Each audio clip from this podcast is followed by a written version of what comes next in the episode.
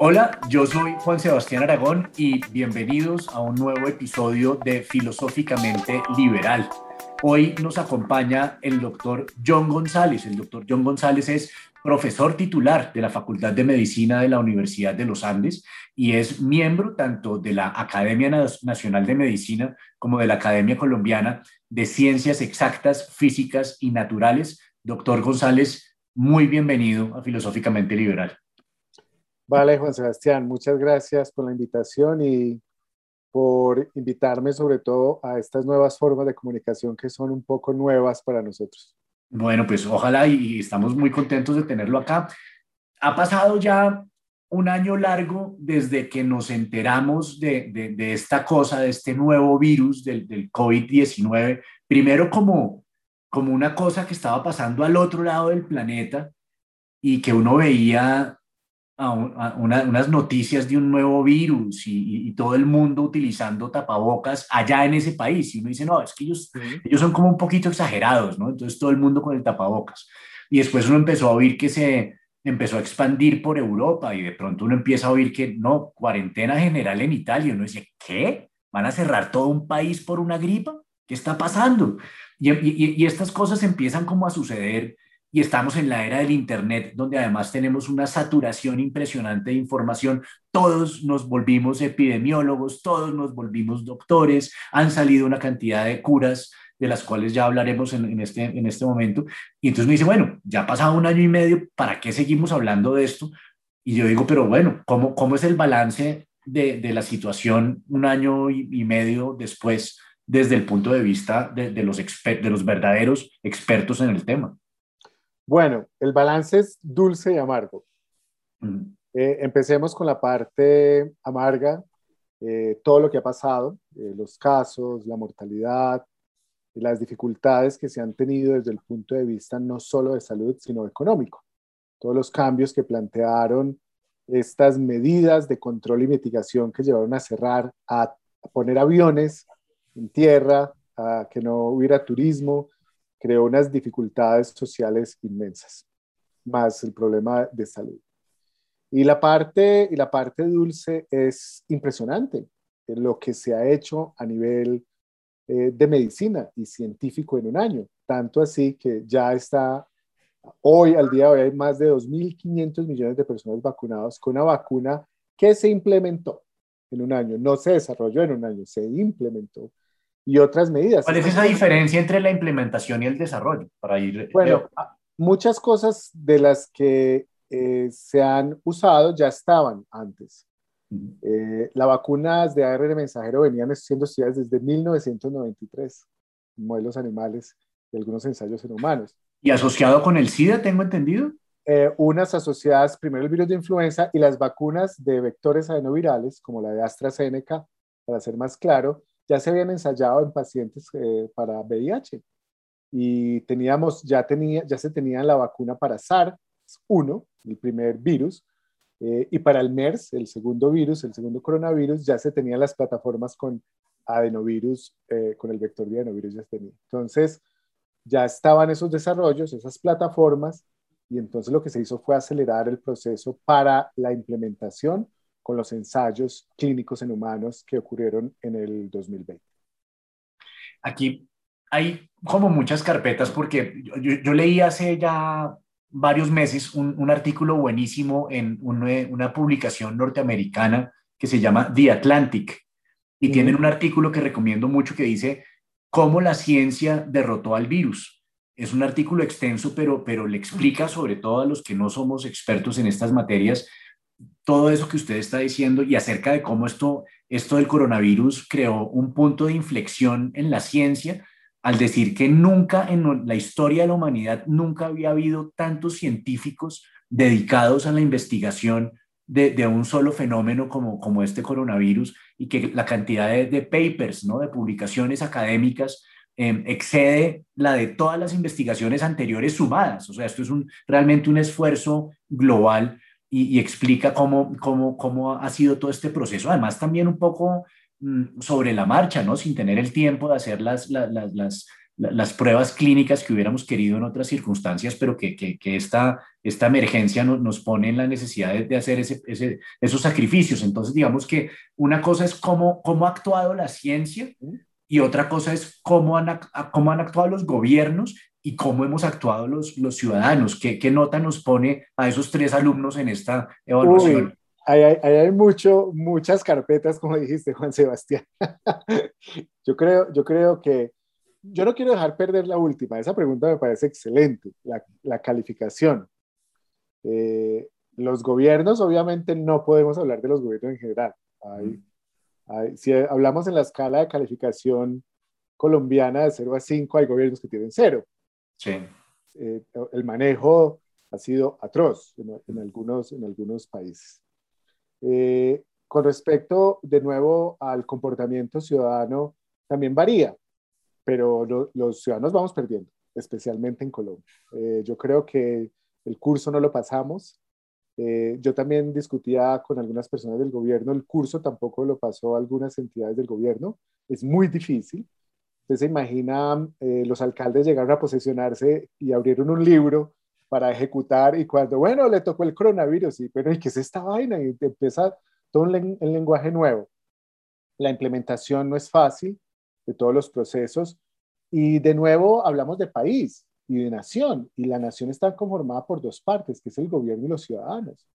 Y es donde ahí es muy difícil esa, esa, esa interacción.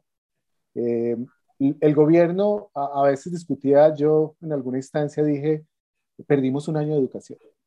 Perdimos un año de educación claramente con respecto al coronavirus.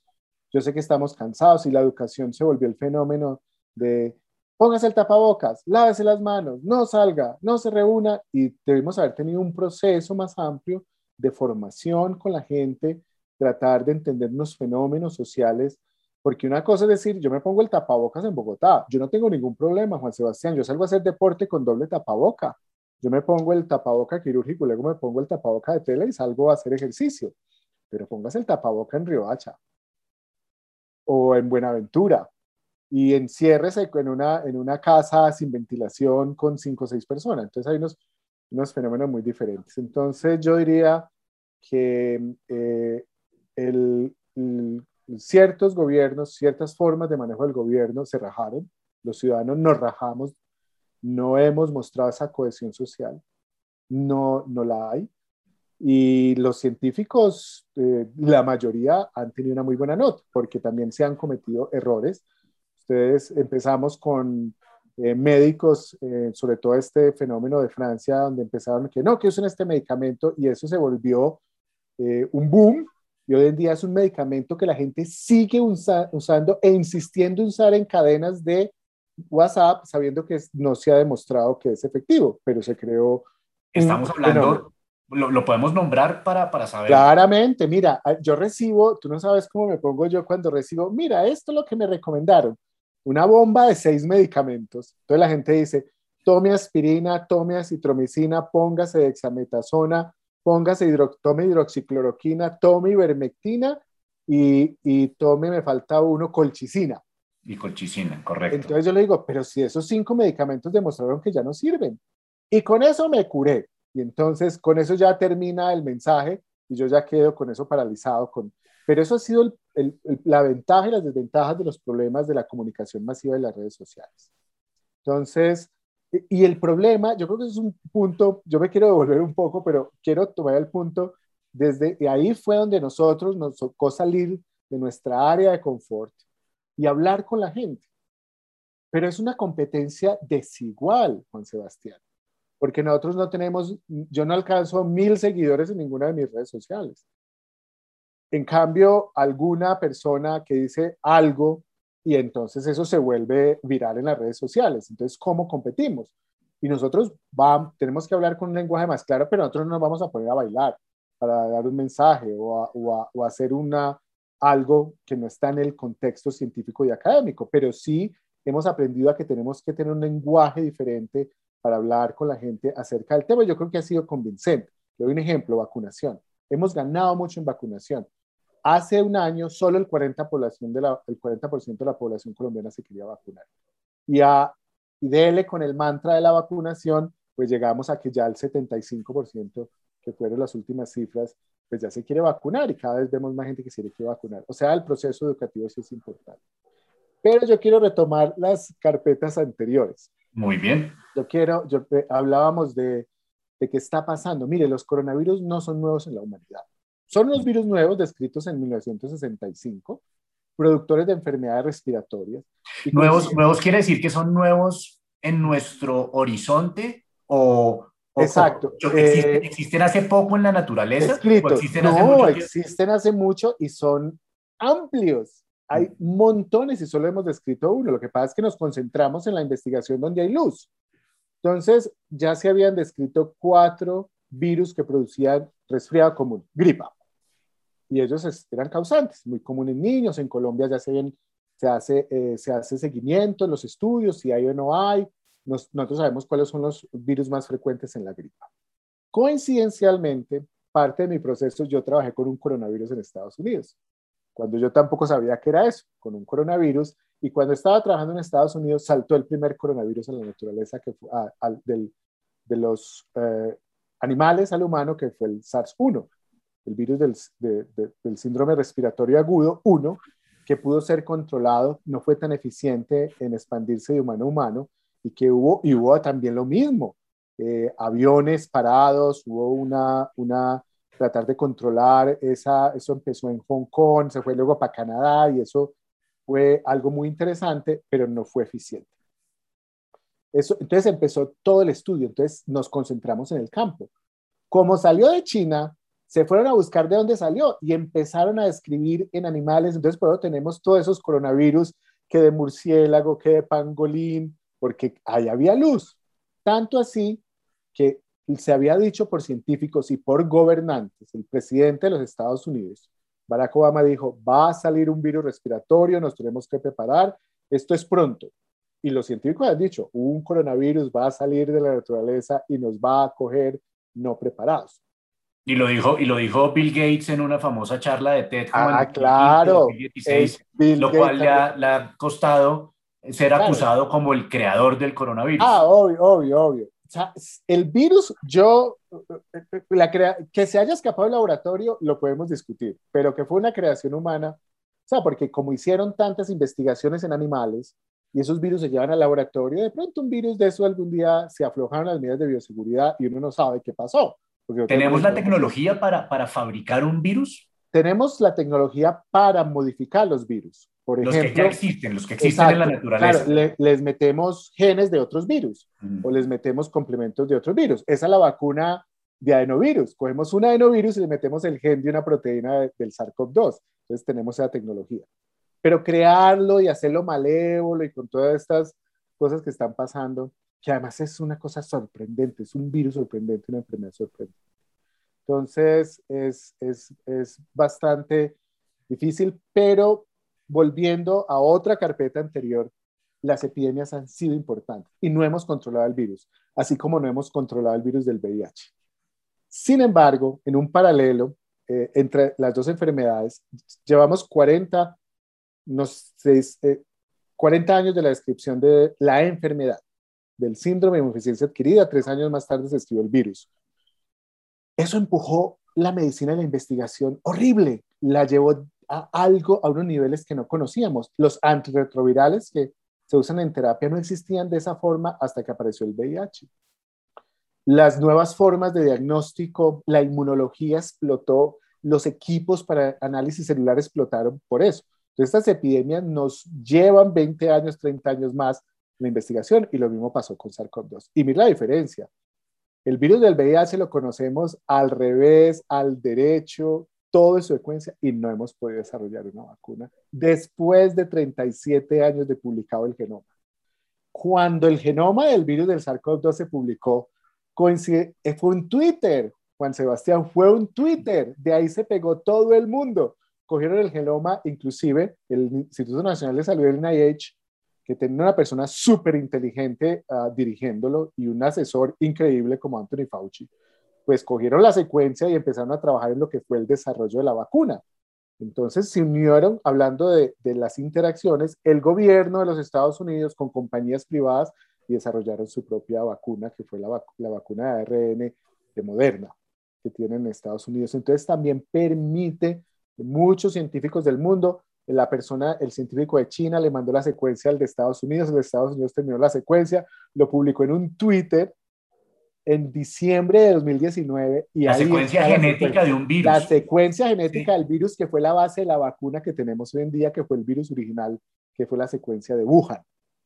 Y esa es la secuencia con la cual se, se hicieron la mayoría de las vacunas y los estudios. Una secuencia genética es el libro de instrucciones con el que se fabrica cualquier organismo en la naturaleza y se puede replicar. Es como un libro, libro, de instrucciones que tiene cuatro, con un alfabeto de cuatro letras. El código, exactamente, las letras del código genético, genético para fabricarse. Y es como el virus produce sus proteínas para poder ensamblarse como un organismo e infectar a los humanos. Y eso ya se sabía. Y eso empezó y explotó. Lo que pasa es que al principio, con ese, no sabíamos qué era la enfermedad, cómo se iba a comportar, ese temor. Yo en febrero estaba ya preparado. Yo me di, en febrero dije, no, esto se vino y no sabemos qué va a pasar. Entonces empezó las historias de cinco, dura cuatro días en el plástico, tres días en madera y entonces empezamos a, y echábamos alcohol al ambiente y todo esto. Ahora sabemos que es un virus que se transmite directamente de persona a persona. Por eso las medidas personales, el tapabocas es tan importante, de verdad. El descontrol ha sido el no seguir las medidas de autocuidado, las reuniones en sitios cerrados, y se necesita ventilación y espacio. Y eso es lo que sabemos y todo eso se ha decantado y se ha depurado después de tantos, de tantos meses. Entonces, tenemos muchas cosas que hemos aprendido de ninguna enfermedad, de ninguna infección viral y enfermedad. Otras que han existido por décadas, sabemos tanto como sabemos del SARS-CoV-2 y la enfermedad COVID-19. Y es que, bueno, ahí entonces nos enfrentamos con, con, una de las cosas que a mí más me, interesa y era una de las, de las grandes quejas de Carl Sagan, y esto lo, lo, publicó en, en, varios libros y en varias entrevistas ya en, la década del 80, antes de, morir, de morir, él murió en el año 96, y él decía que le preocupaba mucho la falta de conocimiento científico en el público en general y, en los tomadores de decisiones. Y, y entonces aquí, eh, pues Harari en el Financial Times tiene un artículo muy bueno que nos hace ver cómo realmente esta, esta pandemia la hemos podido enfrentar mucho mejor que cualquier otra pandemia en la historia de la humanidad, gracias a la tecnología que tenemos y gracias a que hemos podido compartir una cantidad de información que ha permitido que, que se tomen decisiones de manera anticipada, unas veces con más éxito que, que en otras. Pero el problema de, de la, de, que el conocimiento científico trascienda las revistas científicas y llegue a los puestos de revistas del supermercado. Ese es un gran problema, porque Carl Sagan lo decía, uno, uno ve un puesto de revistas de un supermercado y uno va a encontrar publicaciones sobre la Atlántida, sobre el Área 51 con los extraterrestres que tiene ocultos el gobierno norteamericano desde los años 50, va a encontrar duendes, hadas, gnomos, va a encontrar de toda una cantidad de cosas asociadas con pensamiento mágico y con teorías de la conspiración, pero la, la, ciencia dura no, no llega a esos ámbitos. Y eso está generando unos problemas que quiero que, que hablemos de eso. Digamos, ya, ya dijimos, el, el, el uso del tapabocas. Hace un año yo decía, bueno, ¿qué pasa? ¿Qué hubiera pasado si hace un año hubiéramos logrado cerrar el país totalmente? Estoy, hablando de cerrar hospitales, funerarias, supermercados, o sea, decirle a la gente, mire, el próximo martes vamos a cerrar durante tres semanas. Vaya y compre atún, haga lo que tenga que hacer, pero nadie, absolutamente nadie puede salir durante tres semanas. ¿Hubiéramos logrado detener esta pandemia con una cuarentena así estricta? Son decisiones, primero son decisiones políticas muy difíciles mm. en un país donde sabe que la pobreza llega a unos altos porcentajes y en una ciudad como Bogotá. La, la, cuarentena tenía más 50 excepciones, eso no era una cuarentena, ¿cierto? Habían 50 excepciones, era muy difícil. Y la, y la última incluía todo lo demás, era una de esas sí, cláusulas exactamente. que Entonces, hablando de eso, pues hay que escuchar a los científicos y eso ha sido importante. Algunas personas han ganado esos espacios un ejemplo, además, Estados Unidos, ¿no? Lo que pasó con la transición del poder y una persona que se quedó y a pesar de que la querían sacar del puesto y la usaron de bandera política en la campaña, fue fundamental en lo que tiene hoy Estados Unidos en el control. Pero hablamos de un virus que nunca habíamos tenido, que no teníamos inmunidad previa. Entonces, él, va a infectar a todas las personas. Lo que estábamos esperando en esa época, que por favor hagámoslo lentamente y no tengamos picos desesperantes porque íbamos a saturar. Y mire que este no es el virus que va a acabar con la humanidad, este no fue el virus apocalíptico, este no es el virus de la alta mortalidad y miren lo que está pasando. Este, si sale uno con mortalidad del 20%, Dios nos libre, no sabe qué hubiera pasado. ¿Este, tiene una mortalidad de, cuánto? ¿Del 1%? No, del 2 al, dependiendo va entre el 2, 1, 2, 5 y algunos países en el 3%. Ok. Entonces, eh, eh, puso en jaque el sistema de salud en todos los países, ah, cualquiera. Es desesperante, está en jaque el sistema de salud del país en este momento. Eh, ¿qué, ¿qué, hubiera pasado? La, las medidas de protección, yo no me he infectado, Juan Sebastián. Yo salgo, yo tomo café en la calle, yo hago ejercicio, yo voy a restaurantes, pero sigo normas, distanciamiento social, siempre, bueno, muy difícil en Bogotá, pero siempre busco una terraza donde uno se pueda sentar y, y a rodearse de personas que tienen el mismo nivel y yo me hago pruebas. Yo mismo me hago mis pruebas y digo, ay, no, todavía no me he infectado. Y quiere decir que uno sí puede seguir ciertas normas, pero el, todo el virus va, va, a ir encontrando esos nichos de personas que no están infectadas y los va a infectar.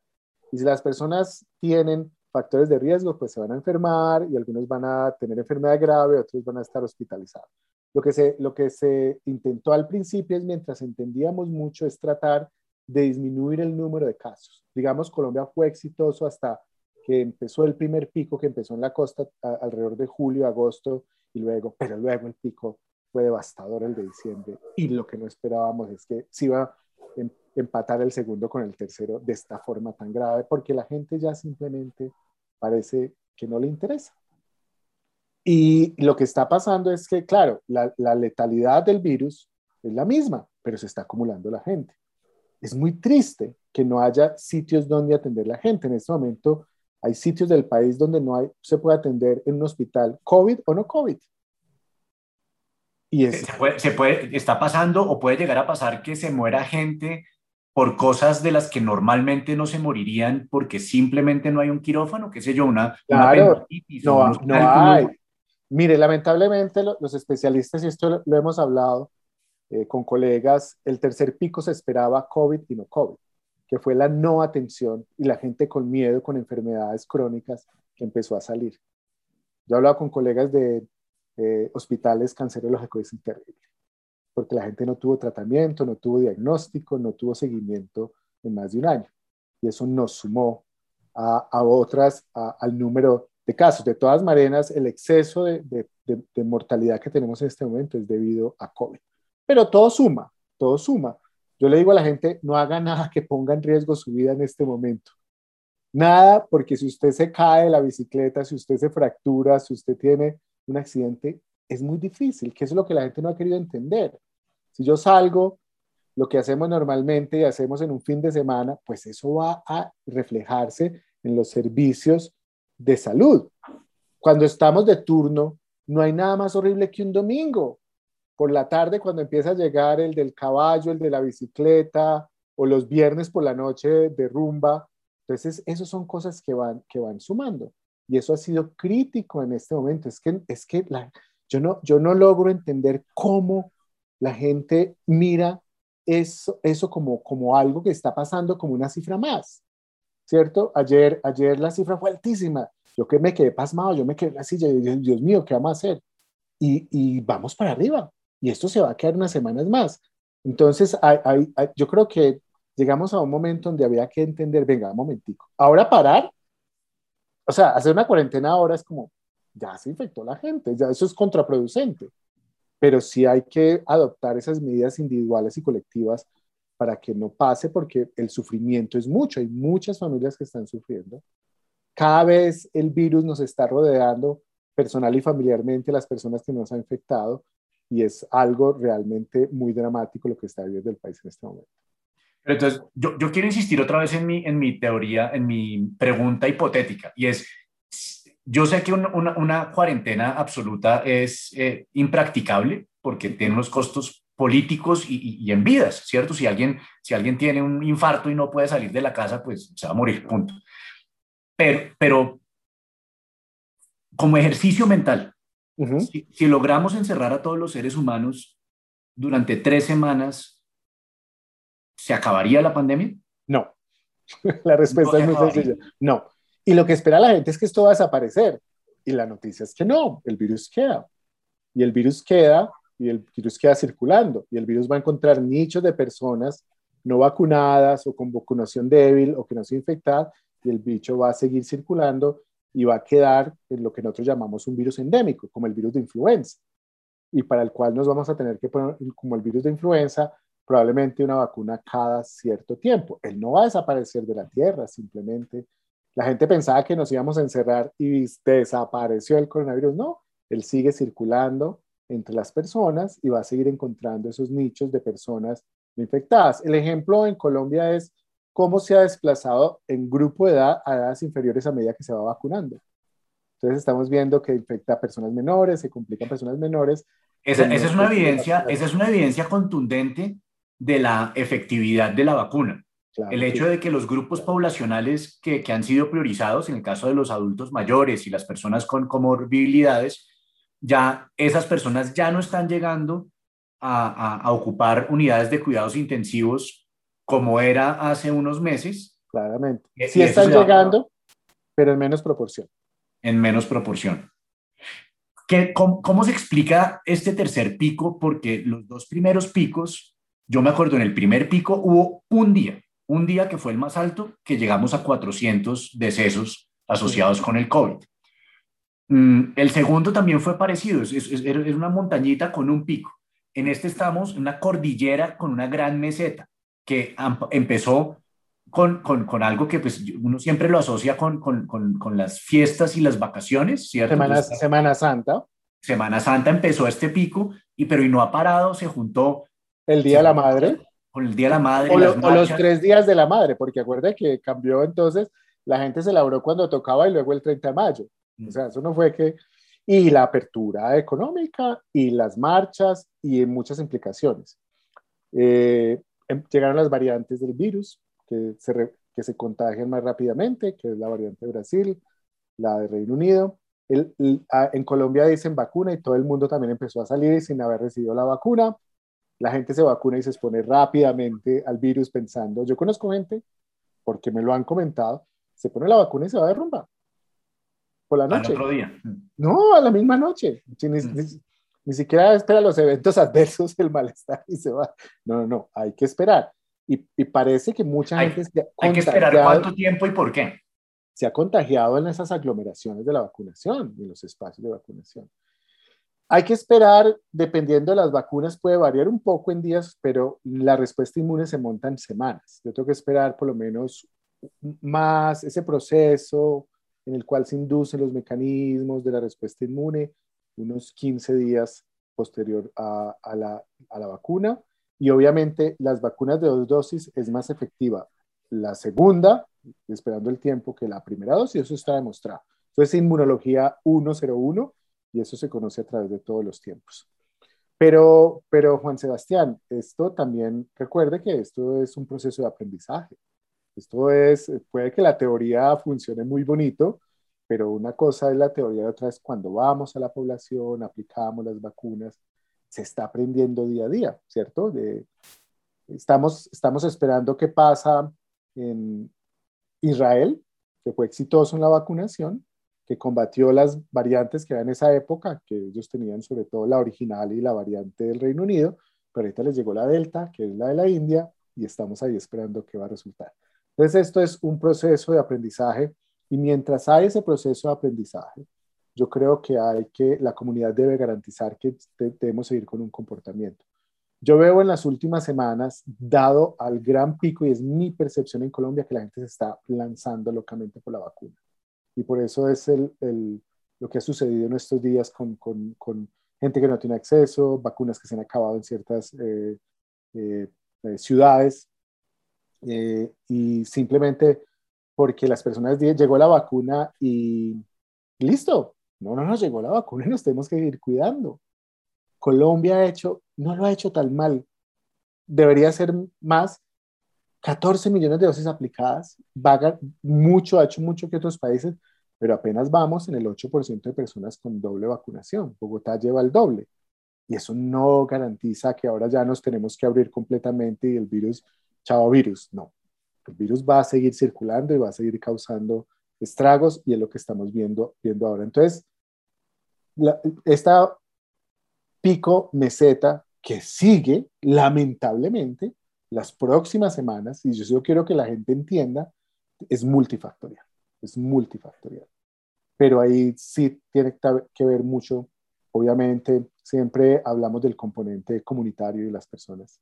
Obviamente está el virus y la, y la inmunidad que pueda generar la infección natural o la vacunación, pero ahí jugamos nosotros como sociedad un papel muy importante en que esté sucediendo esto de forma tan agresiva en estos momentos y tenemos, digamos, una, ya una certeza grande de que la vacuna no impide el contagio ni la transmisión. O sea, yo vacunado, incluso ya con las semanas después de, de la vacuna, ya con una inmunidad construida, inmunidad, yo no sé si la palabra inmunidad sea precisa en ese contexto, porque, porque sí me puedo infectar y sí lo puedo transmitir, pero reduce mi probabilidad de, de una enfermedad grave. Perfecto, ahí está la descripción, es perfecto. Yo siempre le digo que cuando yo me vacuno no me estoy poniendo una capa de bioseguridad y el virus llega hasta acá. El virus tiene que entrar y replicarse y despertar los mecanismos de la respuesta inmune. Para yo poder generar la respuesta inmune, el virus tiene que entrar. Entonces, en ese momento puedo transmitir o me puedo enfermar o no puedo enfermar. Estamos saliendo de una situación profunda, es un hueco negro. Y ese, en este momento nos interesa rescatar las personas que se van a complicar, las personas que se van a morir, las personas que van a tener enfermedad severa. Entonces, este es el, digamos, el objetivo inicial de la vacunación. El segundo objetivo es ver si las personas van a tener enfermedad leve o contagio. Algunos estudios demuestran, sí, disminuye un poco el contagio, disminuye un poco el virus, pero yo creo que ese es un objetivo secundario cuando haya mucha gente vacunada a largo plazo. Por ahora estamos pegados de una piedra en una tormenta tratando, como le digo, respiremos, pues, que no nos cansemos, quedémonos en la respirar, esperamos que salgamos de esto a ver cuál es el siguiente paso, que es muy difícil. Yo creo, yo creo que una de las cosas que yo he aprendido de, la de esta pandemia, la cuarentena y todo eso es pensar casi que día a día. ¿Cómo resolvemos día a día? Me pregunta, ¿qué va a hacer la otra semana? Yo me quedo mirando, pues pregúntenme qué va a hacer mañana, porque en un escenario tan cambiante, eh, viendo la información, pues vamos resolviendo poco a poco. Eso no va a hacer que vacunamos y contar. La gente está emocionada por la vacuna, falta vacunar mucha gente, la gente está emocionada la inmunidad del grupo rebaño y con una cifra que es el 70%, bueno, pague y vea qué va a pasar después. Pero vamos en el 8, o sea, tenemos que llegar al 70% y vamos en el 8. Claro, en todo Colombia al día de hoy el 8% de vacunados completamente. Y además, esto sí se lo sabe la gente porque la gente recita, ay, yo no me voy a poner esta porque tiene tanto porcentaje. Y pues, no todas cubren 100% y no todo el mundo va a responder igual a la vacuna. Si nosotros fuéramos iguales, responderíamos igual, pero somos heterogéneos y las respuestas a la vacuna es tan individual como la persona misma. Y ahí entonces nos enfrentamos con otro problema que es el heurístico de disponibilidad. Y es porque yo me acuerdo, mi, mi profesor Jorge Torres de biología en el colegio nos enseñaba una cosa que parece un oximorón, pero no lo es, y es cuando, cuando dicen que el 3% de una población muere de cáncer, no quiere decir que todos estemos 3% muertos, sino que de cada 100 personas hay 3 que sí se mueren al 100%. Claro. Entonces, aquí nos estamos enfrentando con la información de que personas vacunadas claro. mueren o terminan en una unidad de cuidados intensivos. Exactamente. Y como no nos cuentan los otros 95 mil casos de gente que no murió y que no se enfermó y que, y que lo superaron sin problema, nos quedamos con la información de eso y la vacuna no funciona. Exactamente. Y ya empezó a sonar en Colombia, la vacuna no funciona. Dentro de las muchas cosas que oigo y, consultas e interacción con la gente, em, yo me acuerdo de, uno, de una persona que le dio muy tempranamente, le dio un COVID muy severo, estuvo hospitalizado en la unidad de cuidado intensivo y llevamos tres meses de pandemia. Entonces decían, la inmunidad dura tres meses. ¿Cierto? A medida que pasaban los meses eran cuatro, seis, ocho, ya en un año. Entonces un día me senté con él y, me, la persona estaba súper nerviosa y me dice, es que a mí me dio en marzo, falta abril, mayo y me va a volver a dar. yo dije, no, no, no, no funciona así. No funciona. En los anticuerpos, entonces ya la persona estaba predispuesta a... Lo mismo pasa, la gente dice, si me pongo esta vacuna al 65%, pues yo puedo ser uno de los 65 que me salvo. Y ahí sí no funciona la biología, lamentablemente. Pero ese tipo de información, y digamos que esa es la información buena, Juan Sebastián, porque cuando tú hablas de la revista del OVNI, pues no estamos hablando del resto de cosas que salieron. Yo me acuerdo que recibí al principio de la pandemia, es que el virus tiene una parte de malaria y tiene una parte de la tuberculosis y tiene una parte del VIH. Y yo me acuerdo al principio de la pandemia que mi función, yo tenía como profesión eh, manager de WhatsApp.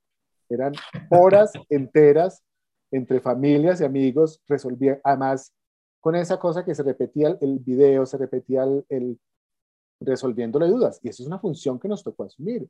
Y yo la asumo todavía. Es una función educativa y formativa. Nos tocó asumir eso con la vacuna. Bueno, imagínate todo lo que apareció pues con respecto a medicamentos, tratamiento, origen del virus, la mezcla del virus, eh, y luego vino el microchip de, de Bill Gates para controlarnos.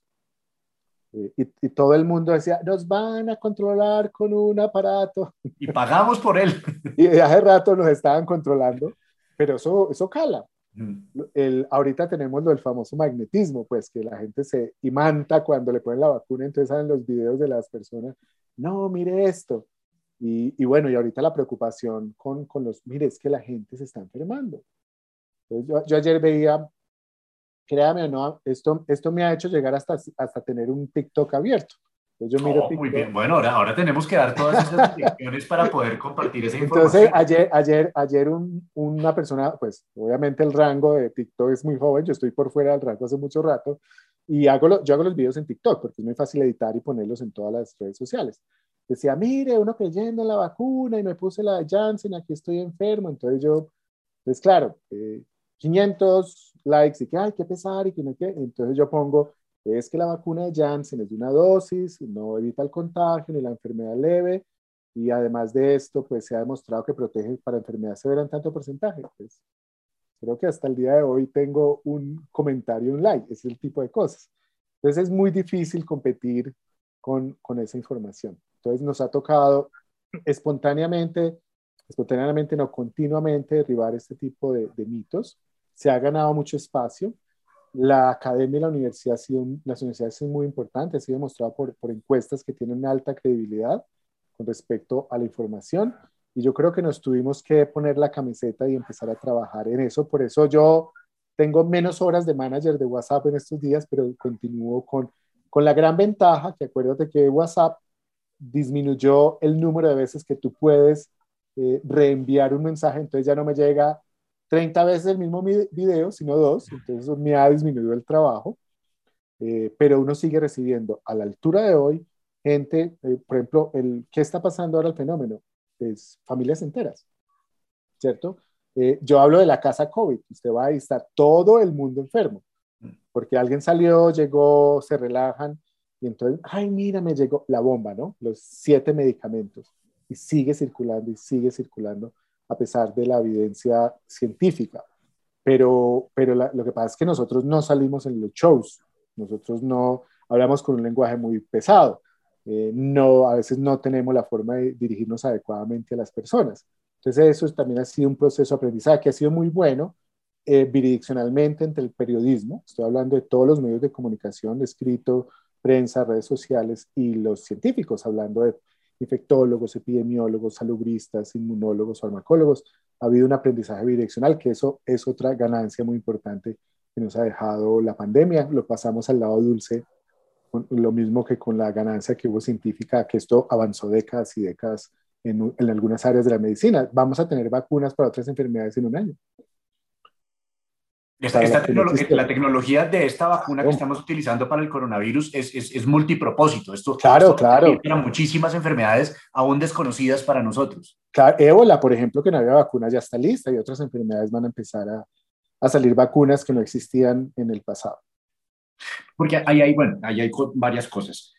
Una es cómo, cómo entablamos esa conversación, porque, y esa ha sido mi experiencia, ¿no? Es, yo digo, yo no quiero yo no quiero ni, ni, ni, ni, ser, eh, ni convencer a nadie de lo que yo creo, ni que nadie me convenza a mí de lo que ellos creen, pero al mismo tiempo, o sea, eso de la, de, de la libertad de opinión y de la libertad de creencias, eso puesto así sobre la mesa en una primera instancia suena muy bonito y suena muy democrático.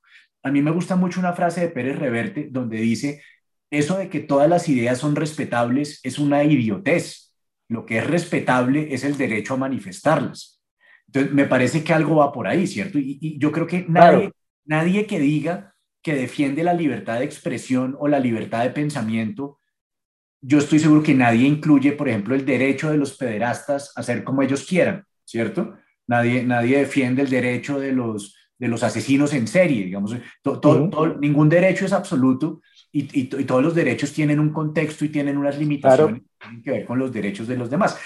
Con estas discusiones, ¿cómo hace uno para, para poder em, conectar con las personas que tienen otras fuentes de información y que tienen otros sesgos donde entonces uno dice, no, es que todas las farmacéuticas son unos tipos riquísimos que lo que quieren hacer es que nosotros estemos enfermos para poder darnos el remedio de a poquitos, o, que, o, que, o el movimiento antivacunas que, tengo entendido que ha, que, ha, generado el resurgimiento de enfermedades que ya teníamos controladas. ¿Cómo, ¿Cómo podemos lidiar de una manera amorosa para que podamos lograr un consenso alrededor de cosas, porque esa es otra cosa, la, gente dice es que no hay verdades absolutas. Claro. Como, mm, depende, depende de qué estemos hablando, porque, porque cuando yo me acuesto en mi cama por la noche tengo la certeza de que voy a amanecer en esa cama al otro día. Si yo cada vez que me acuesto al otro día amaneciera desnudo en palo quemado, y, eso empezara a pasar cada noche que, que, amanezco en un lado distinto, me, me enloquecería y nunca volvería a irme a la cama con tranquilidad. Entonces, sí tenemos una cantidad de certezas acerca de una cantidad de cosas que experimentan, experimentamos de manera cotidiana. Entonces, sí, sí, hay, sí podemos, digamos, someternos a la evidencia, ¿no? Claro, yo, yo, yo tengo, lamentablemente yo mucho en, en medicina y yo como investigador que controlo variables, eh, se maneja con evidencia. Eh, de una parte, yo hace poquito tuve una reunión con un grupo, en una compartimos una, un seminario por página web con un grupo de eh, Luisiana, de cómo convencían a la población de vacunarse, ¿cierto?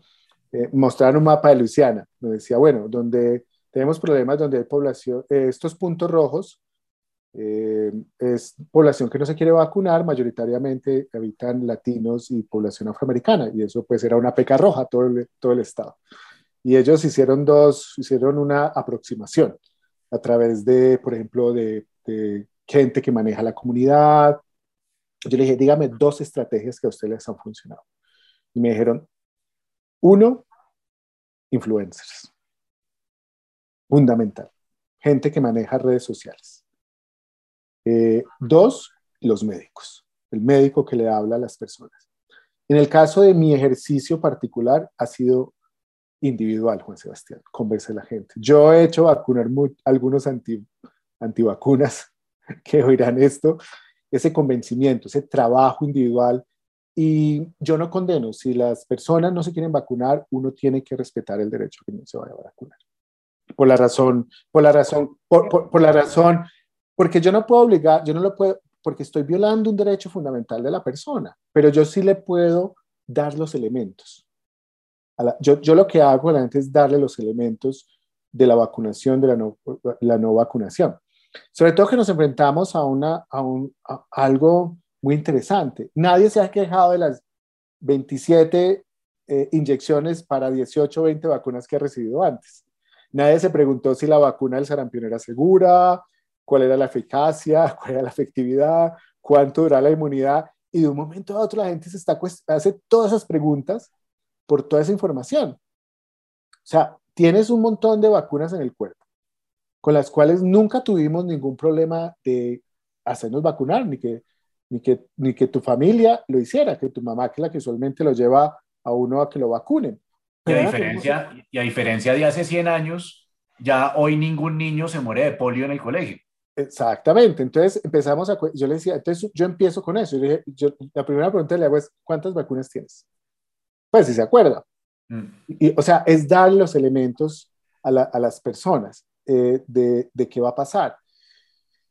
Yo, yo creo que en el caso de esta enfermedad, convencer a la gente no es tan difícil como en Sebastián, porque los cuadros son dramáticos. Tener un COVID, inclusive lo que llamamos COVID leve, pregúntele a alguien que le ha dado COVID es un... Sí, no, no, los testimonios que he recibido hasta el momento. ¡Terrible! Yo dije, no, pues la tos es un palazo al cuerpo espantoso. Imagínense el moderado con dificultad respiratoria, el que termina en el servicio con oxígeno, con cánula o con máscara, el que termina intubado y pasa 25, 30 días en la unidad de cuidado intensivo, las secuelas que deja la enfermedad, porque se ha demostrado que así tenga usted una enfermedad leve o moderada, puede tener algún tipo de secuela respiratoria, están apareciendo cosas muy extrañas, es una que no entendemos con respecto al, al virus, eh, a la gente que pierde la, el olfato, después a mucha gente no le las conexiones no le funcionan bien y no pueden comer bien porque todo les sabe terrible. Entonces ese tipo de cosas dan son muy argumentativas, pero en mi caso ha sido individuales. Ha sido, a veces he tenido reuniones colectivas, uso los, los, las redes sociales, las uso, bastante. Twitter, Facebook, TikTok, LinkedIn, nómbramela. Eh, pongo los videos, trato de conversar, pero ha sido algo de medios de comunicación, eh, ha sido algo también de convencimiento muy personal y de grupos pequeños de personas.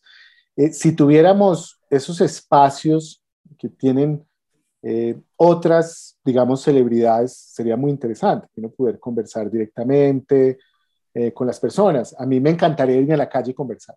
Estoy deseoso de pararme en una esquina y hacer clase en la esquina y hablar con la gente. Pues que sería difícil en estos momentos hacerlo, pero, pero ese es el tipo de cosas. Yo, yo, yo hay que ser innovativos. ¿Qué, ¿Qué, podemos hacer? Porque no podemos seguir con el discurso. Ah, póngase la mano. Eso parece regañado a toda hora.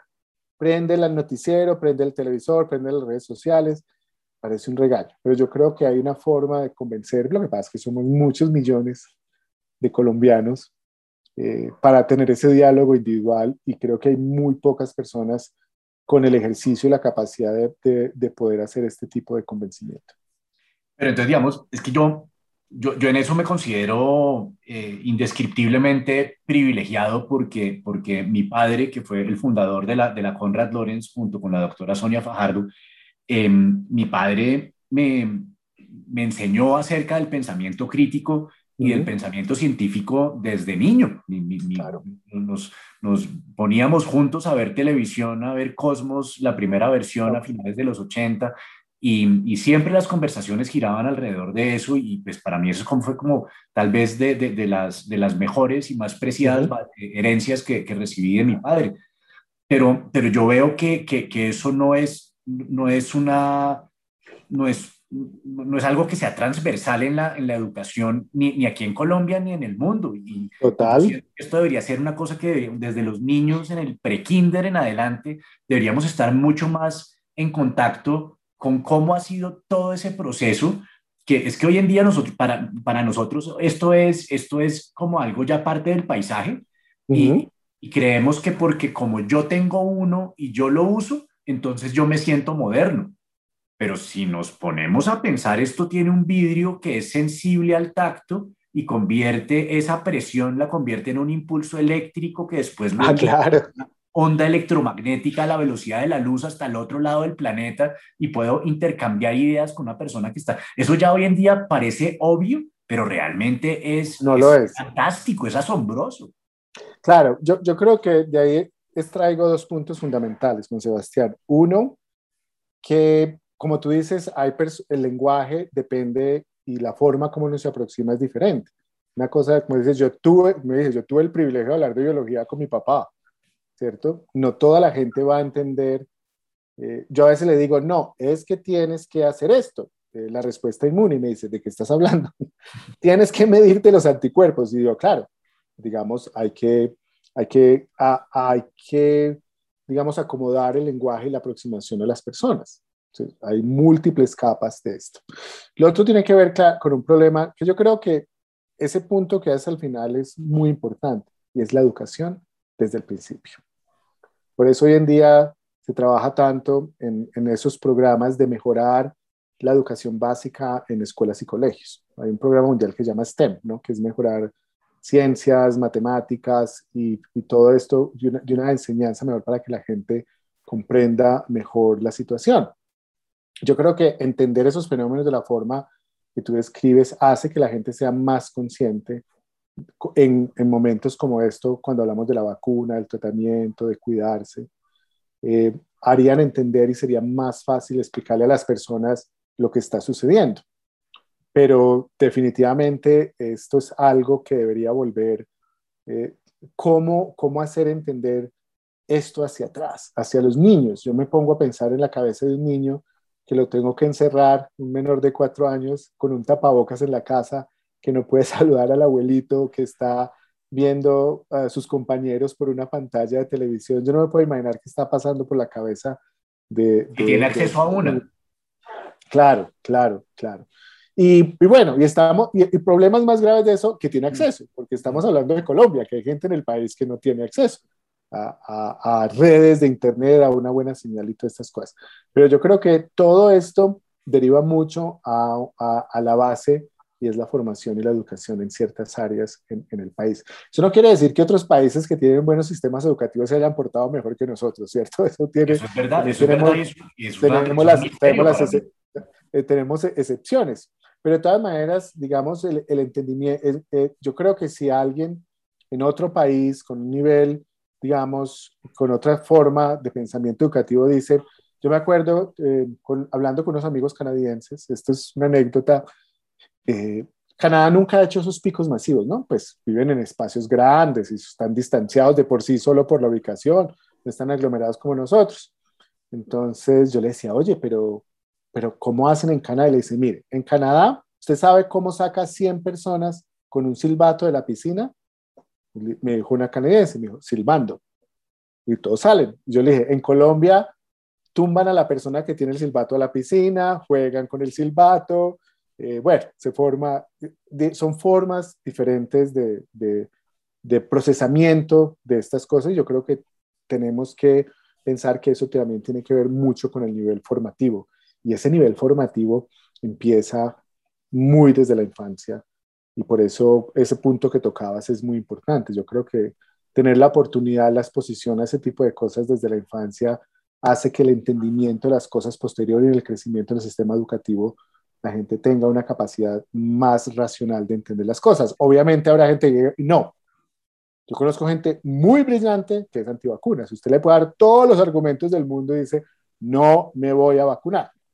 Yo conozco, yo conozco mucha gente y me pasó a mí, que hemos oído de boca de médicos recetar ivermectina, colchicina y, y, las otras que se mencionaron, porque entonces ahí es, digamos, a mí, a mí me pasó eso. en un momento tuve un susto, llamé a un médico domiciliario, yo ya había participado en muchos ámbitos donde yo decía como, venga, pero es que la ivermectina yo veo que la FDA dice que no, la OMS dice que no, todo el, todo el mundo dice que no, y, entonces, ¿ustedes porque dicen que sí? No, es que el médico me lo recetó.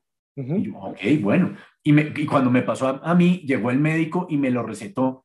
Claro. ¿Y ahora qué hago? Entonces, eh, por, por, por eh, circunstancias de la vida, tengo un, un, un, conocido que es el director de neumología de una importante clínica aquí en Bogotá, entonces digo, bueno, eso es una, autoridad en la materia, voy a llamar a preguntarle. Me dijo, pero ni abate vaya a tomar ivermectina, no haga.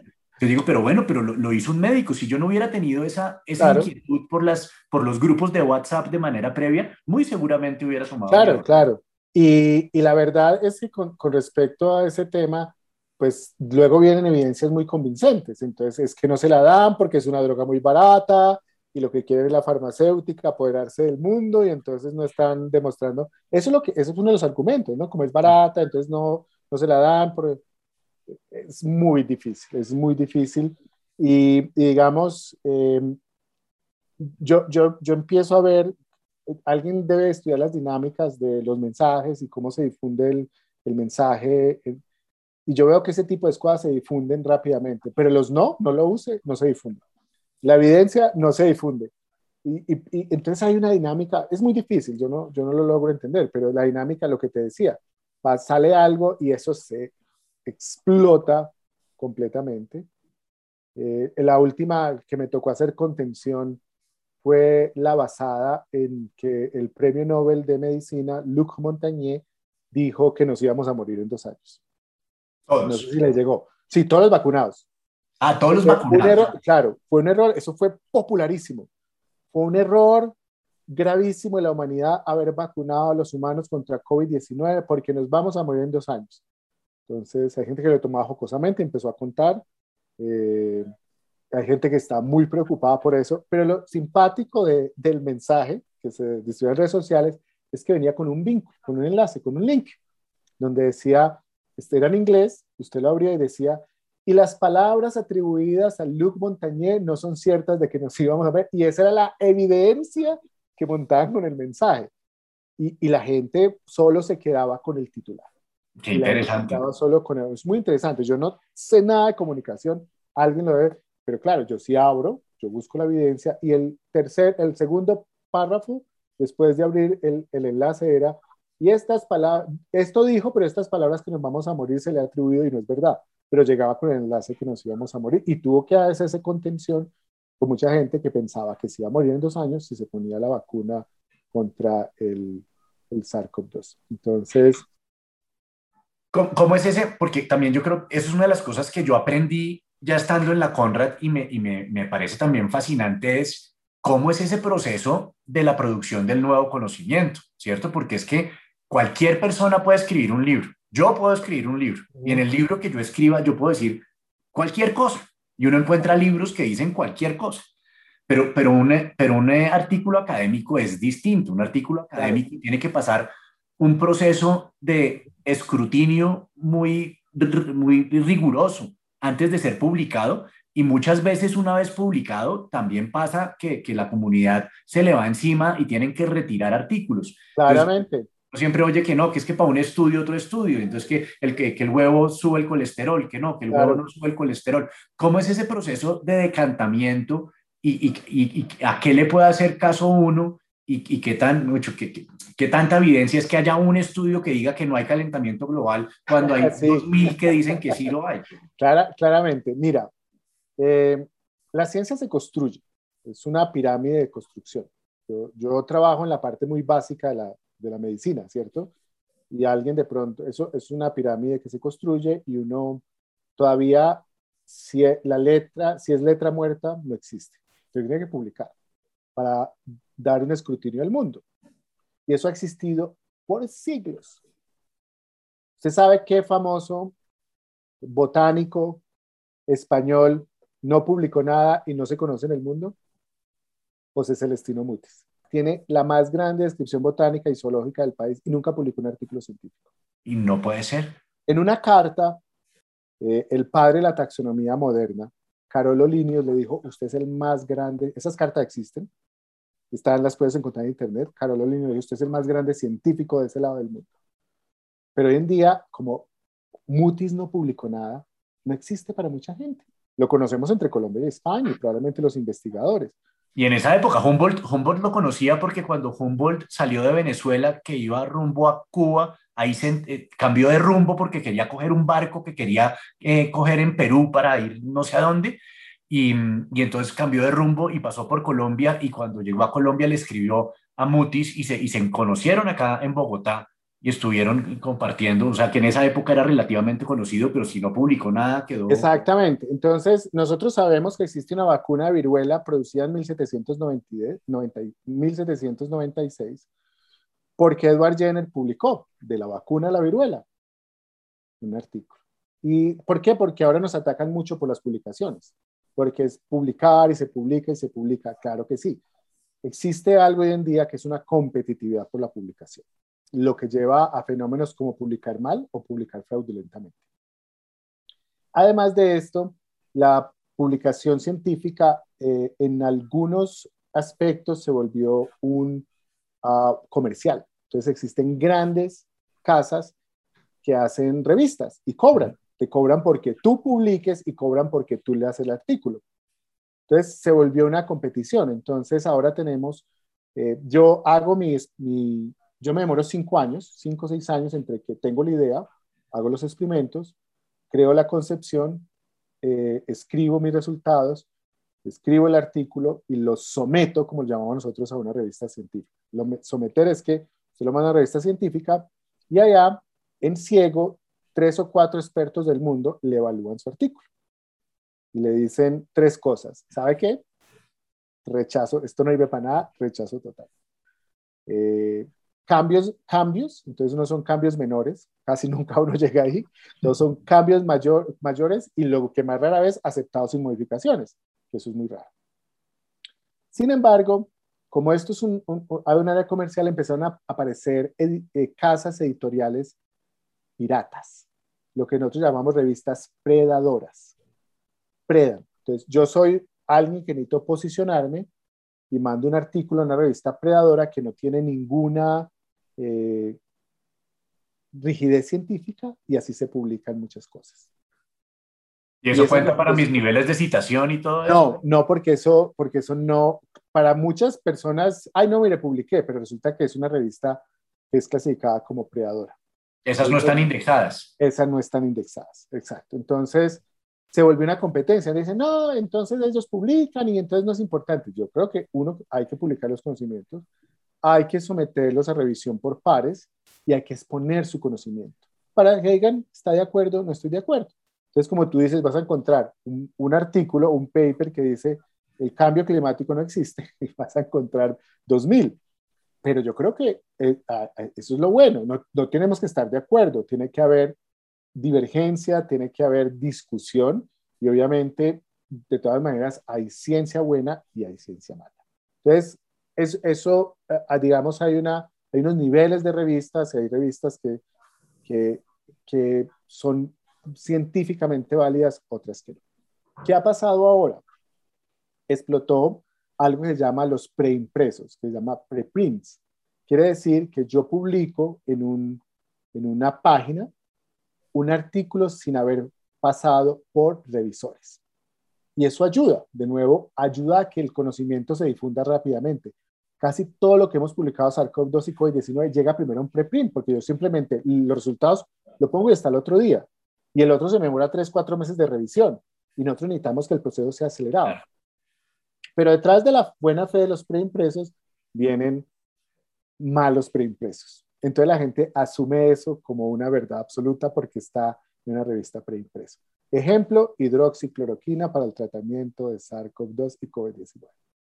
Después de muchos, después de todo este escándalo con, este personaje, el, el doctor Raoult, el francés, eh, donde los datos no fueron adecuados, pero obviamente tuvo una, un preimpreso, tuvo un artículo científico evaluado, porque es que yo como evaluador, Juan Sebastián, miro los datos y yo le creo a la persona que me mandó los datos. Y como científico evalúo unas cosas, imágenes, datos, y yo creo que está bien.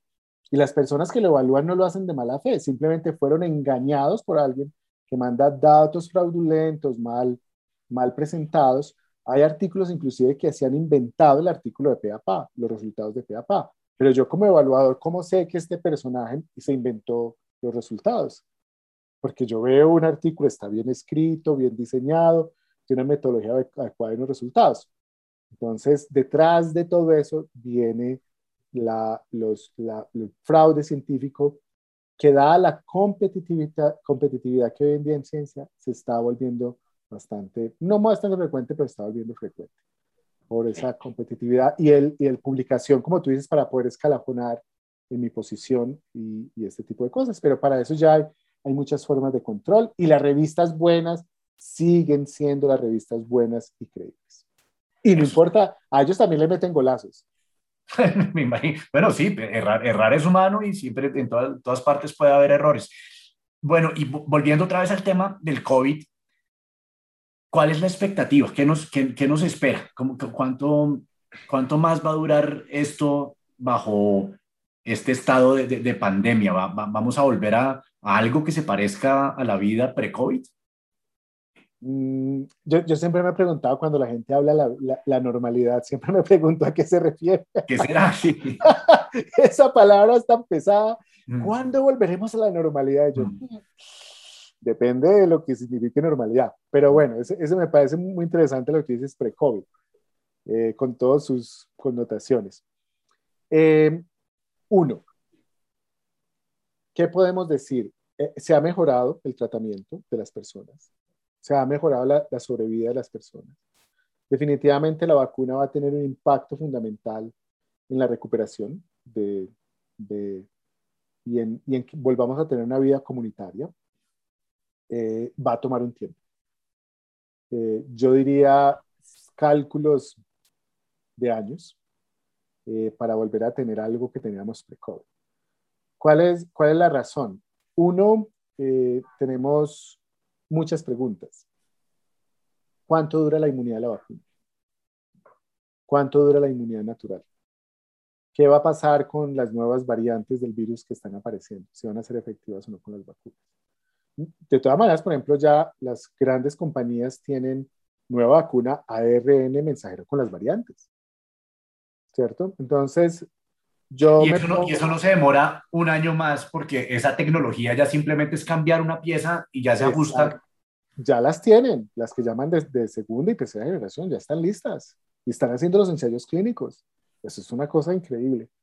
Obviamente hay unas connotaciones que no me quiero meter ahora eh, hablando de grandes grupos económicos, tiene unas connotaciones. Pero eh, imaginémonos un virus como el influenza, un virus que ha estado por muchos años con la humanidad, que sigue produciendo enfermos y muertos por la influenza y los que nos tenemos que vacunar más o menos frecuentemente en los grupos de riesgo.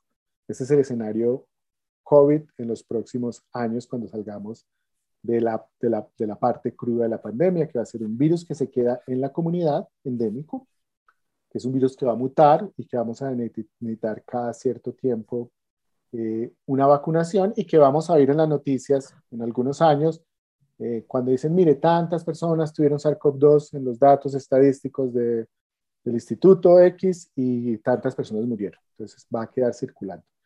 No, no hay un imaginario con virus que desaparezca. Eso no existe. La gente piensa que con la vacunación, no, sarampión, ahí está.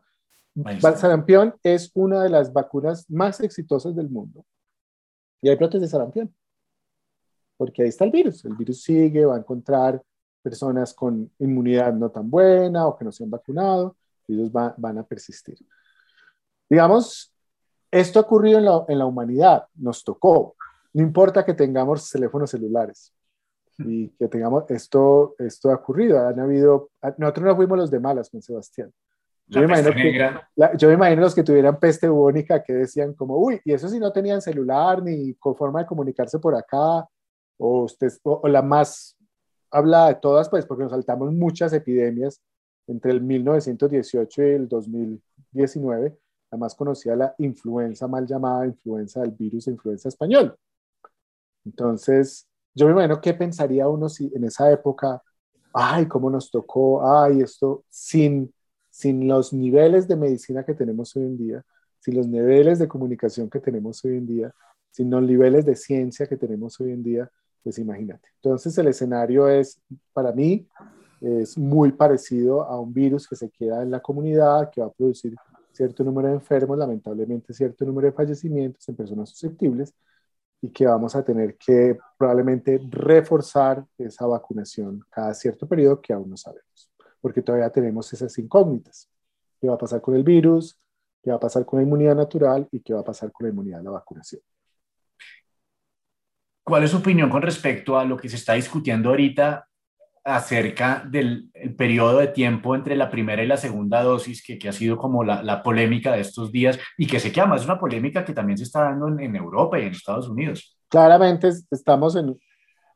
Eh, yo hago parte de la Asociación Colombiana de Inmunología, donde sacamos un comunicado diciendo que nosotros nos atenemos a ciertas recomendaciones. Nosotros como personas que nos manejamos a nivel experimental, pues las si la compañía dice 0 y 21, o hay un estudio en el CDC en Estados Unidos que dice 0 y 42, pues nosotros decimos, venga, repensemos y, y si vamos a cambiar, eh, pues tenemos que tener un soporte.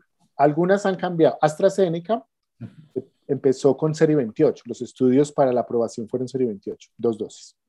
Luego dijeron en, Inglaterra, venga, no podemos, esto nos está ganando. Eh, la aplazaron 10 a 12 semanas. La segunda dosis es ahora cero, y eso es lo que se pone en Colombia con AstraZeneca.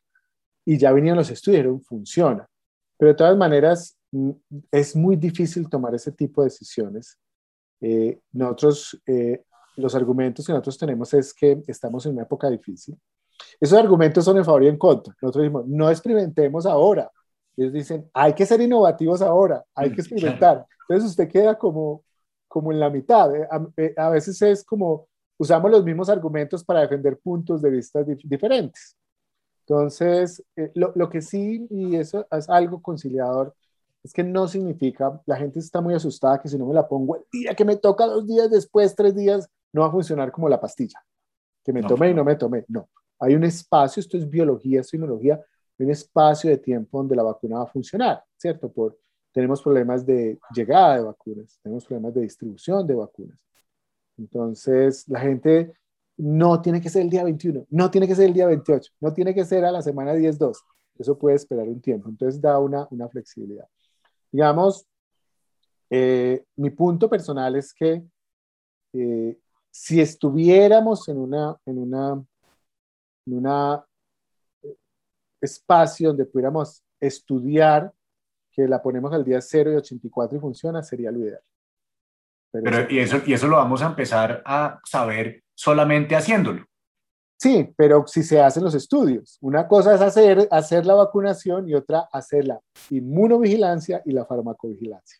son que se hagan claro para saber que si las personas a las que se le la segunda dosis tres meses después hay que hacerles el seguimiento para poder eh, sacar esos datos, claro. Y en, y en esas no estamos, eh, Juan Sebastián. Nosotros no, no, nosotros hacemos la, la farmacovigilancia básica, a saber si tenemos reacciones adversas, pero nosotros no sabemos si la persona que se puso la vacuna indujo la inmunidad que era necesaria. Además, que tampoco sabemos, y eso tampoco lo sabemos de muchas vacunas, qué significa protección. O sea, ¿qué me mido para saber si me protegió o no? Porque esto es un proceso. Esto es un proceso. ¿Cuándo sabemos de los vacunados y cuánto dura? Pues fue cuando los vacunemos y los estudiemos. Y cuando retrospectivamente empezamos a mirar, ah, mire, esta molécula, esto que medimos indica que la persona le protege, pero eso se hace con el tiempo. De nuevo, de nuevo volvemos a hacer, yo uso la analogía que es un ingeniero en la Universidad de los Andes que me encanta y es, nosotros estábamos tranquilos y de pronto sale una compuerta de, de un embalse y se viene el chorro y nos coge acá y nosotros estamos buscando soluciones. Por eso eh, hago yo eso de en este momento con la vacuna estamos, se nos vino el embalse, se nos vino el flujo tremendo y esa turbulencia de agua, estamos agarrados de la piedrita, del arbolito. Descansemos, respiremos, quedémonos ahí, pensemos que esta es la solución del momento, vamos resolviendo problemas con el tiempo, que es lo que va a pasar, tomemos aire, que no se nos cansen los músculos y esperemos qué va a pasar con el tiempo y vamos resolviendo a medida que va, que va pasando. La ciencia no se puede extrapolar fácilmente la ciencia no se puede predecir. Hay modelos matemáticos, sí, pero es un modelo matemático. Otra cosa es la biología, otra cosa es el comportamiento del cuerpo humano. Entonces, vamos ganando, porque a veces me pregunta, ¿cuánto dura? Lo mismo, ¿cuánto dura la inmunidad natural? Pues cuando íbamos un mes, duraba un mes. Cuando íbamos dos meses de pandemia, duraba dos, luego tres, luego más cuatro, ocho, lo mismo. ¿Cuánto dura la inmunidad de la vacuna? Pues esperemos, toca esperar un año para saber si es un año, dos años. Eh, qué es lo que va a pasar. Es, es difícil, pero, pero es el, la oportunidad que tenemos en este momento. Yo creo que la única forma de salir profundamente de la gran dificultad que ha sido la pandemia es la vacunación. Pero la segunda forma de hacer es que lo, como comunidad participemos con las medidas de bioseguridad individuales y comunitarias mantener la guardia alta, que es una cosa muy difícil, porque es que todos estamos aburridos con, con, con toda esta cosa. ¿Y qué, sabemos hasta el momento de la, de la mezcla de vacunas? Que, que, si yo me pongo una de AstraZeneca y otra de Pfizer. Eso vendrá, eso vendrá. y que era de una sola dosis, pero... Eso vendrá. De, eso, eso vendrá. De todas maneras, te voy a responder desde el punto de vista académico científico. Hay que hacer los estudios. Yo no puedo empezar a especular. Yo, y eso toma tiempo y cuesta. Si me pongo una de virus muerto y me pongo una de mensajero, ¿cómo funciona? Pero eso ya se está haciendo eh, a medida que va pasando. En algunos países europeos suspendieron vacunación con AstraZeneca en algunos países, en ciertos grupos poblacionales, pusieron primera dosis de AstraZeneca y se fueron segunda con Pfizer. Y los resultados son fantásticos. Entonces, eso va a venir con el tiempo. Ese es el tipo de, lo que estamos hablando ahora, Juan Sebastián, el tipo de preguntas que se van a ir resolviendo a medida que va pasando. Eso va a venir. Como, digamos, desde el punto de vista teórico, como inmunólogo, yo veo unas combinaciones que son aceptables, son, son buenas, son, son, pueden funcionar y eso va a empezar a aparecer. Vamos a terminar mi último barrido por los eh, vacunas. Vamos a terminar con muchas vacunas. Eh, en este momento, más de 90 en estudio, aprobadas más de 8 y en fase 3, 27. Eh, Entonces, al final vamos a tener una gran cantidad de vacunas y vamos poder jugar un poco, porque vamos, tenemos que cubrir mucha, mucha población, todavía falta mucho, mucho, mucho. Hablando de, de, planeta Tierra. Eh, Colombia, ¿Colombia juega ese juego? ¿Nosotros, ¿Nosotros hacemos investigación y producción de vacunas? No por el momento. Lo hicimos hace algunos años y esto, esta pandemia ha vuelto a despertar esa necesidad de volver a producir eh, como los llamamos, medicamentos biológicos, que se ha perdido, se perdió lamentablemente en los últimos 20 años. Producíamos vacuna contra el tétanos, producíamos vacuna contra la fiebre amarilla, eso lo hacía el Instituto Nacional de Salud, producíamos algo que es el suero para el envenenamiento de por mordedura serpiente, el suero antiofídico, todo eso lo tenemos que importar de institutos en Brasil y en otras partes del mundo, pero esto nos ha hecho pensar nuevamente que necesitamos volver y hay realmente un compromiso de, eh, de, algunas entidades gubernamentales en que debemos hacerlo y lo debemos hacer pronto, pero va a tomar un tiempo. Esto no va a ser mañana, no va a ser pasado mañana, va a ser un año, dos años, tres años, va a ser un tiempo un poco más largo que eso, pero no, no lo hacemos y es un firme propósito para los próximos cinco años como mínimo. Bueno, y antes, antes de ir cerrando esta, esta maravillosa charla, otro, otra de las sustancias que, que ha sido muy popular en, en, entre los, no, cadenas. No me, vaya a preguntar, por favor. el dióxido de cloro. No me vaya a preguntar. Mm, pues, a ver, yo soy médico, yo soy científico, yo me baso en ciertas características eh, eh, con el dióxido de cloro han pasado cosas muy extrañas. De nuevo hay una persona que dice que funciona. De nuevo viene la teoría del complot, que es muy barato y que hay que diluirlo y que y como no cuesta nada, eh, pues no se ha querido usar y que mucha gente se ha curado. Yo le voy a hablar del problema de este tipo de preguntas y medicamentos. El 80 en estudios puede ser hasta más entre un 80-85% de las personas que se infectan con SARS-CoV-2 eh, lo hacen asintomáticamente o con síntomas leves, no se dan cuenta. Si ese 80%, 80%, Hasta el 80%. O sea, de nuevo estamos hablando que este no fue el virus. Puede ser menos, depende de la población, pero hasta, estoy hablando, puede variar de 50, eh, 60, 70, pero basta. cantidad de gente de todas maneras. Claro, ni se dio cuenta. En un estudio que hice en mi institución, 70% de personas ni siquiera se dieron cuenta que se habían infectado. Tenían anticuerpos contra el virus. pero, oiga, pero, y no me creen, ¿no? Como, ay, no, usted se está, pero esos son los resultados. Empiezan a especular y no para atrás, ¿cuándo? Y empieza todo eso, fue el día, la comida, la reunión. Bueno, pero lo importante es que si yo tomo moringa y el 80% de la población toma moringa y no le da virus, dice, me curé con la moringa. ¿Cómo combate uno una regresión lineal que asocia asintomáticos versus moringa? Es muy difícil. Entonces la gente dice, es que yo me curé. yo veo unas cosas en las redes sociales, yo a veces me meto a escudriñar cuando hay cosas eh, oficiales, académicas, ministerio, instituto. En la cura es que yo me puse Big Vaporú, me puse mentol en la, en la nariz y me curé. Entonces la gente, claro, es una asociación que estadísticamente, si aplicamos estadística, va a dar perfecto. Va a dar una pendiente que se va a asociar. Y así ha pasado con muchas enfermedades. Es, es como, puedo decir, puedo hacer un, decir, hacer un oximorón como decir, él no ve, el, cuando hago un estudio de embarazo, resulta que el 100% de las mujeres son las que están embarazadas y no los hombres, pues si no supiéramos eso. claro, claro. Entonces, la regresión lineal perfecta, uno. Bueno, no, porque algunos no van a tener embarazo y vamos a tener eh, otras personas eh, transgénero que están en un embarazo, pero entonces digamos que un punto 99% de coincidencia. Eh, es muy difícil combatir.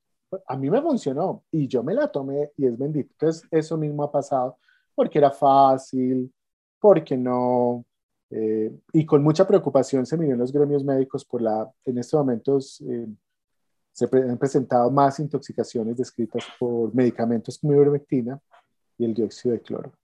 Eh, han aumentado en los servicios hospitalarios del país, esto ya está documentado.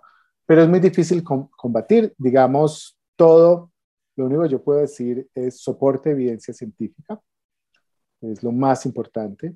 Ah, muchos medicamentos han sido estudiados, eh, cantidades, no te imaginas, miles, miles y muchos de esos ya descartamos, no funciona, no hay, no hay posibilidad. Y digamos, pues como científico creer en cosas milagrosas, e, eso es para mí bastante difícil.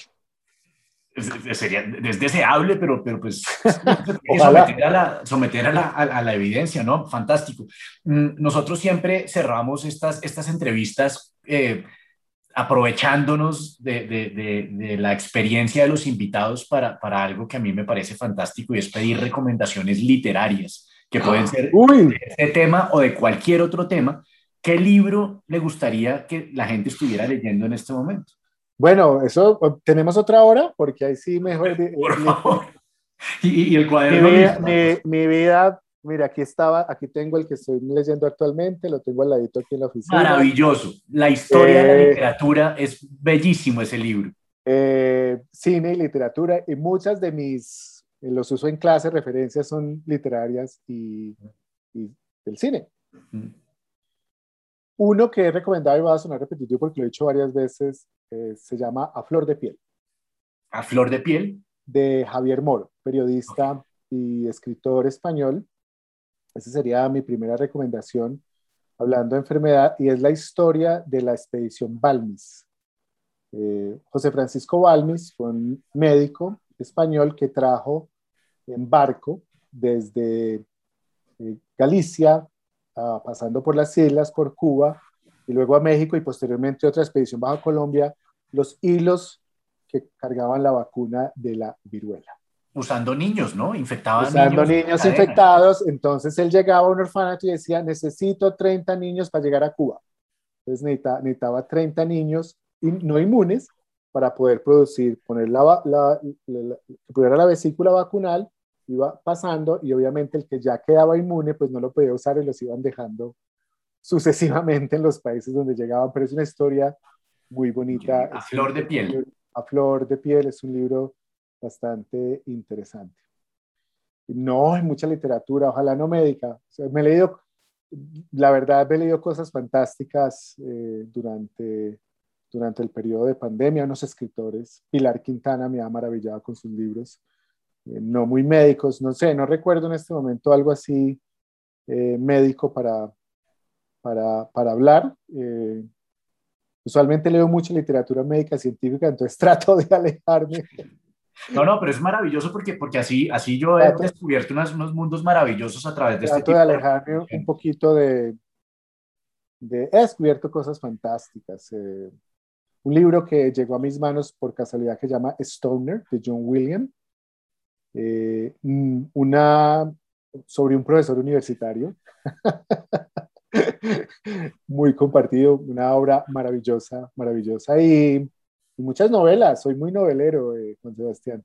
Bueno, no, muy bien. Descubrí, descubrí una autora británica que ya me lo leí todos, eh, eh, Penelope Fitzgerald, ¿Sí? unos libros fantásticos que compartí con toda mi familia porque una de las cosas que hacemos en mi casa es que rotamos los libros. Entonces, pandemia fue algo muy importante porque rotamos cajas, para eso nos sirvió los, las empresas y entonces nos llegan y nos vamos rotando. Eh, yo soy de los que creo que son las bibliotecas son muy bonitas, pero es más bonito compartir libros con las personas y eso lo hacemos mucho en la casa, rotamos los libros para que nos vamos leyendo.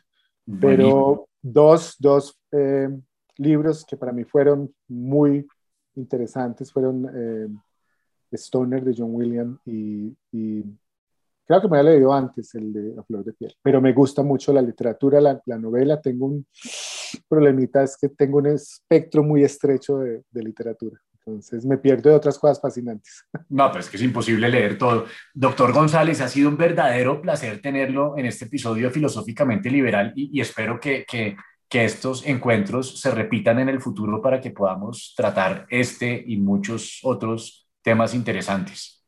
Nada, muchas gracias Juan Sebastián. Espero que no les haya aburrido con esta conversación tan deshilvanada, pero pues eh, es lo que se le va apareciendo a uno como flashes en el cerebro y hay algunas imprecisiones, por ahí los puristas perdonarán algunas precisiones de nombres e históricas, pero digamos es el calor del momento y ellos se encargarán de corregirlos con comentarios ese, es un gran ejemplo, es un gran ejemplo de una actitud científica, porque en, muchas de estas conversaciones siempre dicen, no, es que la ciencia es otro dogma y, y, los, y los científicos son muy arrogantes, pero ya, ya he leído y, cada vez lo compruebo más eso, ¿no? De que, de que un, un verdadero científico es consciente de que, de que allá afuera hay mucha gente que sabe mucho más que él acerca de una gran cantidad de temas y sabe lo, lo, lo, lo falibles que somos los seres humanos y que, y que, y que pues uno no se las sabe todas.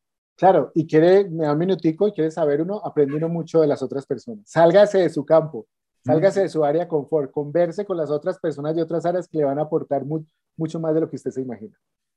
esa es una de las grandes recomendaciones de Carl Sagan en sus nueve reglas para detectar la carreta que es el, el baloney, ¿cierto? Como lo dicen en inglés, pero una de esas tiene que ver con, con, con eh, tratar de oír la mayor diversidad de puntos de vista acerca de cualquier tema para, para poder ver. Obviamente uno va a ver, oír cosas fantásticas, eh, traídas de los cabellos, pero, pero hay, que, hay que estar siempre abierto a toda la información y tener un sentido muy agudo para poder filtrar a qué se le puede dar fe y a qué no. Sí, señor, y así toca. Pues muchísimas gracias, ha sido, ha sido un verdadero placer. Muchísimas gracias. Nos quedamos en, en un próximo episodio de Filosóficamente Liberal. Vale, perfecto. Muchas gracias y sigámonos cuidando. Sigámonos cuidando.